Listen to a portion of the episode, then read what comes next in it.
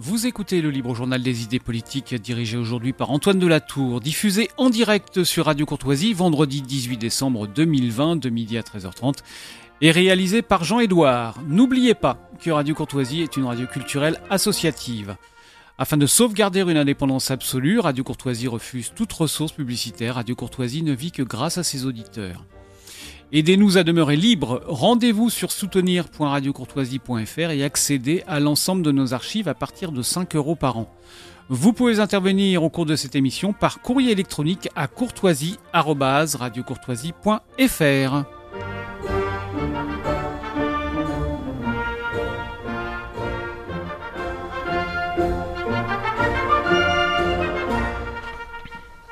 Bonjour chers auditeurs de Radio Courtoisie, je suis heureux de vous retrouver pour ce dernier libre journal des idées politiques de l'année 2020. Alors sachez qu'un programme incisif vous attend, un programme qui va effrayer la doxa, le politiquement correct, mais aussi certaines icônes de notre temps. Oui, nous allons aujourd'hui leur rentrer dans l'art, si vous me permettez cette expression un peu triviale. Nous allons en effet affronter de manière euh, directe les modernes avec le professeur et journaliste Guillaume Travers, puis les étatistes de tout poil avec le responsable politique, fiscal et budgétaire de la fondation IFRAP. Nous allons aussi affronter les déconstructeurs avec le président de l'UNI, Olivier Vial. Et enfin, nous allons affronter de manière directe les soi-disant écologistes avec le professeur Bertrand Alliot. Alors dans un premier temps, je vous propose d'accueillir pour donc participer à cette euh, déconstruction en règle euh, d'un certain nombre d'icônes et de principes qui ont vogue aujourd'hui dans notre société. Je vous propose de recevoir par téléphone Guillaume Travers. Guillaume Travers, est-ce que vous m'entendez? Tout à fait. Bonjour. Bienvenue euh, au micro de Radio Courtoisie. Alors vous êtes professeur d'économie, journaliste pour la revue Éléments, mais aussi auditeur de l'Institut de formation politique, de l'Institut Iliade, où vous dispensez des cours. Alors vous, vous publiez deux petits ouvrages succincts mais denses et extrêmement intéressants aux éditions de la Nouvelle Librairie. Le premier s'intitule euh, euh, je vais y arriver, économie, médiévale, pardon, et société féodale, voilà, et ensuite capitalisme moderne et société de marché. Alors pendant le, les, la vingtaine de minutes que nous avons euh, devant nous pour euh, aborder les thèmes traités par vos deux ouvrages, je vous propose donc de commencer logiquement par le premier, donc euh, économie médiévale et société féodale. Alors question évidente, pourquoi s'intéresser aujourd'hui à l'économie médiévale, qui est pour vous le fruit de la féodalité dont les institutions sont aujourd'hui souvent caricaturées par les modernes dont nous parlions tout à l'heure? Tout à fait. Alors il y a, il y a plusieurs raisons. La première, elle est évidemment d'intérêt historique. Euh, comme on le disait, pendant très longtemps, le Moyen Âge a été une période extrêmement dévalorisée, euh, très critiquée. En anglais, on dit même Dark Ages, donc les âges sombres. Euh, et l'idée est présente dans toute la pensée moderne. Mais depuis plusieurs décennies, nombre de très grands historiens ont réhabilité le Moyen Âge, ont montré sa richesse et donc ont développé un regard très différent sur cette période médiévale. Mais outre l'intérêt historique, hein, euh, je crois qu'il y a aussi des intérêts très contemporains. Le, le Moyen Âge et la société féodale que je décris dans, dans ce petit livre euh, sont en fait des modèles qui sont en opposition radicale avec le, le modèle euh, économique actuel. C'est une économie qui a une dimension communautaire extrêmement importante. Ce sont des économies territorialisées, ce qu'on pourrait appeler aujourd'hui des circuits courts ou du localisme. Et c'est une économie qui connaît des hiérarchies de valeurs autres que la seule hiérarchie, euh, enfin que les seules valeurs d'argent qui, euh, euh, dans un sens, prévalent à l'heure actuelle. Donc je crois qu'on a un contre-modèle très intéressant, qui ne veut évidemment pas dire que je, je prône un quelconque retour au Moyen Âge, ce qui serait absurde, mais en tout cas, en le comprenant mieux, on peut prendre du recul par rapport au système actuel et esquisser peut-être des pistes pour ce qui euh, pourrait être un, un modèle économique euh, alternatif pour l'avenir. Alors effectivement, dans votre ouvrage, vous évoquez un monde de communauté plus que d'individus, subordonnés à des valeurs spirituelles et guerrières plutôt qu'à des intérêts matériels. Alors de quelle communauté parlez-vous, euh, Guillaume Travers? Alors c'est une question très intéressante. Peut-être sur le premier point, tout d'abord, quelque chose de très rapide, pour dire qu'effectivement, les deux grandes figures tutélaires du Moyen Âge, c'est le saint et le chevalier. Donc à la fois le, le primat, si l'on veut, des valeurs spirituelles ou des valeurs du courage guerrier et militaire. c'est pas du tout la, la richesse ou l'accumulation de fortune comme c'est essentiellement le cas, euh, le cas à l'heure actuelle. Alors de quelle communauté parle-t-on quand on dit que les intérêts individuels sont subordonnés au Moyen Âge à des fins communautaires? Eh bien de plusieurs communautés. Il y a évidemment en Europe une unité faite par la, la chrétienté, euh, qui à l'époque se confond assez largement, en tout cas dans l'empire, euh, dans, dans, ce qui subsiste de l'empire d'Occident, euh, qui se recoupe très largement avec le, la, avec l'Europe.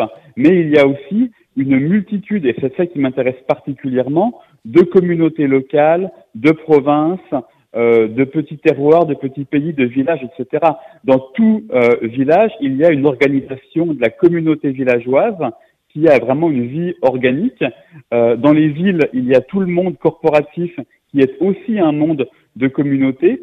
Et donc le, Moyen Âge se pense vraiment comme une, une grande chaîne de communautés qui va de communautés extrêmement petites, extrêmement localisées, assez indépendantes, jusqu'à une, une grande communauté euh, euh, des croyants par emboîtement successif, si l'on veut.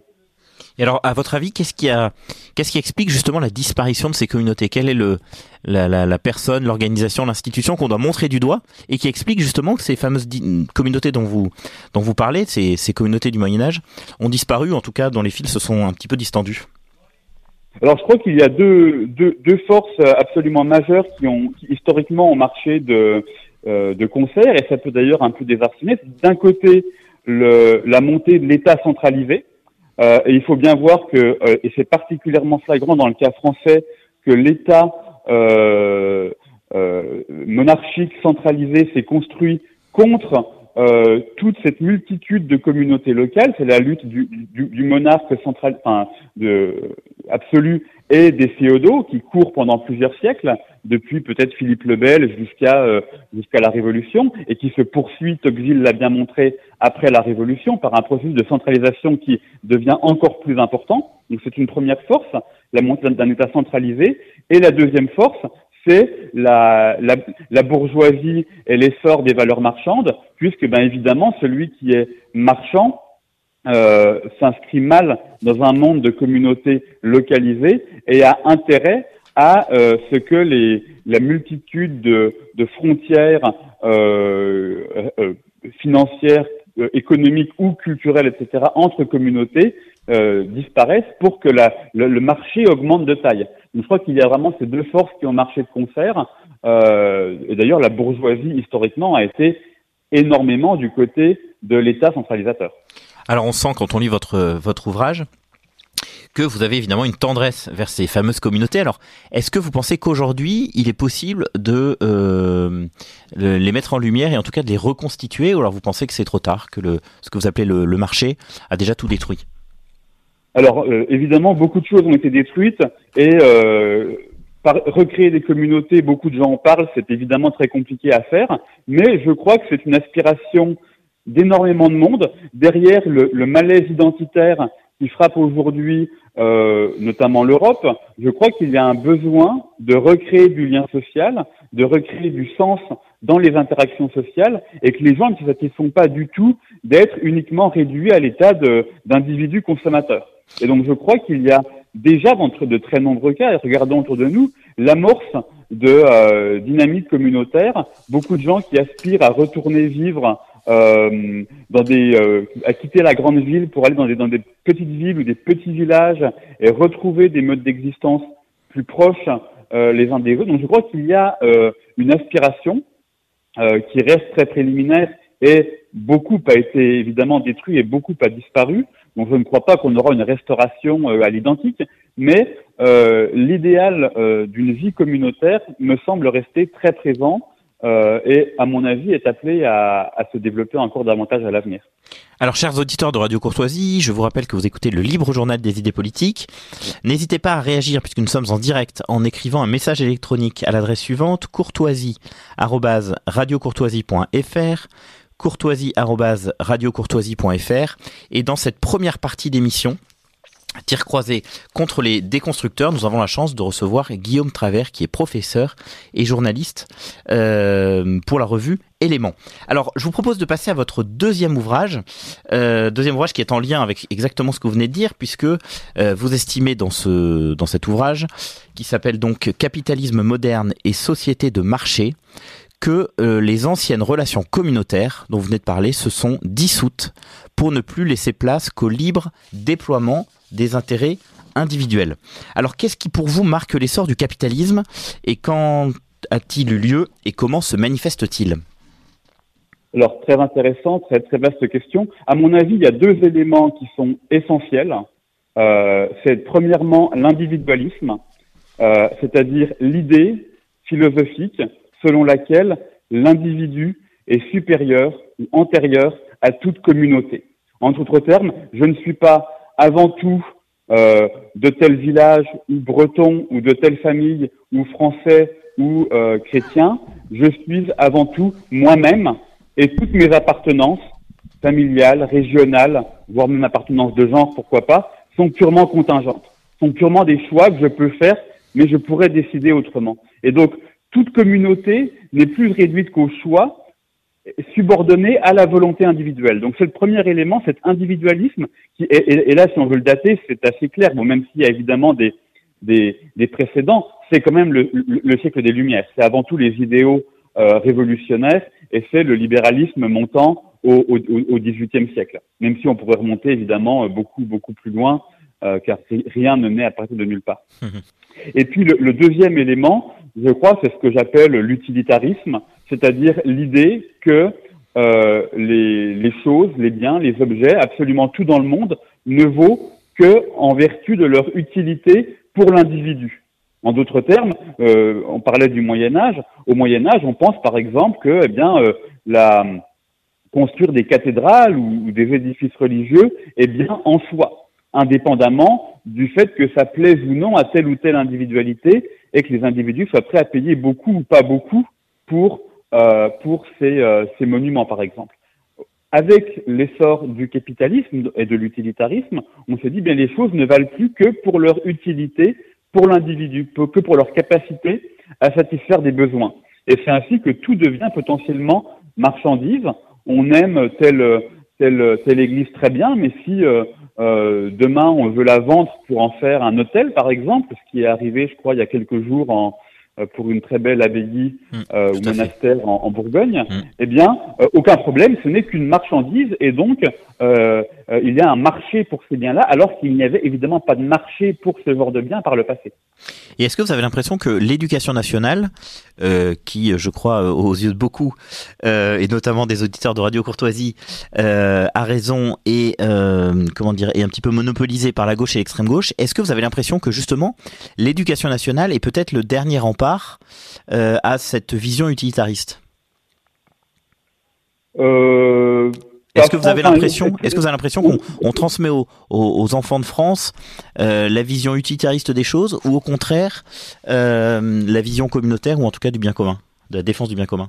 Bah, Je pense que je pense que les choses sont un petit peu plus compliquées que ça. Je pense que tout le système euh, médiatique, culturel et éducatif est quand même fondé sur un individualisme euh, sans limite, euh, puisqu'aujourd'hui, on a, en, gros, on éduque les enfants pour leur apprendre qu'ils peuvent euh, choisir leur sexe, etc. Euh, si je mmh. résume à peine. Mmh. Et donc, euh, l'individualisme est poussé par très fortement par le, le, le, système et donc l'éducation.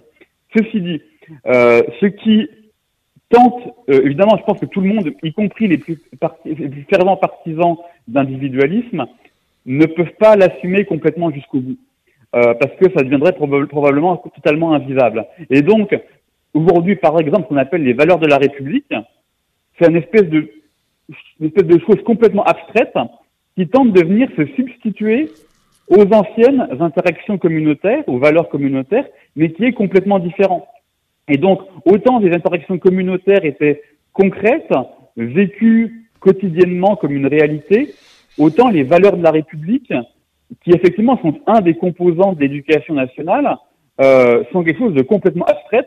On n'a jamais vu personne définir les valeurs de la République, mais dire exactement en quoi ça consistait, euh, ce qui est complètement paradoxal. Donc, l'éducation nationale marche, sur ces deux jambes. D'un côté, un individualisme euh, poussé à son, à son maximum, et de l'autre, pour tempérer ça, le vague sentiment d'un lien, mais qui reste complètement abstrait euh, parce que euh, coupé de toute communauté euh, charnelle.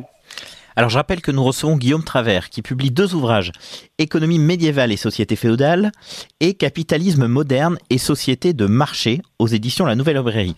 Alors vous qui êtes à la fois journaliste et professeur d'économie dans différentes écoles de commerce, est-ce que, j'imagine que c'est le, discours que vous tenez à vos, à vos élèves, est-ce que vos élèves sont surpris par cette euh, défense des communautés et cette critique du marché ou, euh, ou alors vous avez l'impression que ben, ils, ils, en ont conscience et que ben, finalement pourquoi pas euh, effectivement défendre les convictions, enfin en tout cas l'approche qui est la vôtre. Alors c'est encore une fois assez compliqué, c'est-à-dire je pense que le, les jeunes générations en particulier, mais pas uniquement, sont euh, tentées par des choses très différentes et assez contradictoires. Et par exemple, euh, pour vous donner un exemple très concret, il y a énormément de, de gens, et y compris de penseurs très importants, qui prétendent critiquer, par exemple, le capitalisme ou la société de marché, mais qui, en même temps, euh, le font en critiquant les valeurs traditionnelles. Et ça, ça résume assez largement le discours euh, dominant à l'université ou ailleurs, mmh. et le discours dominant chez beaucoup d'étudiants. Mais en fait, tout l'enjeu est de montrer que cette position est absolument contradictoire. Euh, parce qu'en défendant l'individualisme en matière, disons, sociétale ou sociale, on fait évidemment le jeu du, euh, du marché. Ce qui euh, empêchait la société de consommation, si l'on veut, c'était pas les valeurs patriarcales traditionnelles, c'était justement, euh, c'est mai 68 par exemple qui a amené la destruction de ces valeurs et qui a permis d'ouvrir de nouveaux marchés en transformant encore plus chacun en individu. Et donc je crois que c'est qu'il y a chez de très nombreux étudiants le sentiment qu'on vit dans un système qui est euh, assez dysfonctionnel, par exemple euh, pour son impact sur l'environnement, mais pas uniquement. Euh, mais de l'autre, la critique que beaucoup de ces jeunes gens ont en tête, et pas que les jeunes gens malheureusement, est une critique qui fait encore plus le jeu de ce système-là. Et donc tout l'enjeu est d'arriver à tenir une position alternative à tout cela. C'est pas euh, évident, mais euh, chez certains élèves, ça euh, marche tout à fait. Alors, puisque vous parlez de, capitalisme, on est obligé de vous poser une petite question d'actualité, puisque on voit bien avec l'épisode du, virus chinois que les, banques centrales partout dans le monde impriment massivement de la monnaie. Alors, on est obligé de vous poser la question, finalement, sommes-nous toujours dans un système capitaliste ou socialiste maintenant? Alors, à nouveau très intéressant. Euh, je crois qu'il euh, y a évidemment plusieurs définitions du capitalisme. Euh, et ça est un point, à mes yeux, très important. Il y a une définition, si l'on veut dire, matérielle, c'est-à-dire qu'on va définir le capitalisme par une forme d'organisation du travail, par exemple. Et c'est la définition typiquement euh, marxiste de séparation du, euh, du travailleur et du capital. Euh, moi, ma définition du capitalisme, je ne suis évidemment pas le, pas le premier, est tout autre, et je définis ou je pense le capitalisme avant tout comme un esprit, comme une manière de voir le monde, et c'est le renversement des valeurs que j'évoquais plus tôt. Qu'est-ce qui caractérise le capitalisme C'est avant tout l'idée qu'on regarde le monde avec un regard purement utilitaire, où l'on voit toute chose comme une marchandise. Hmm.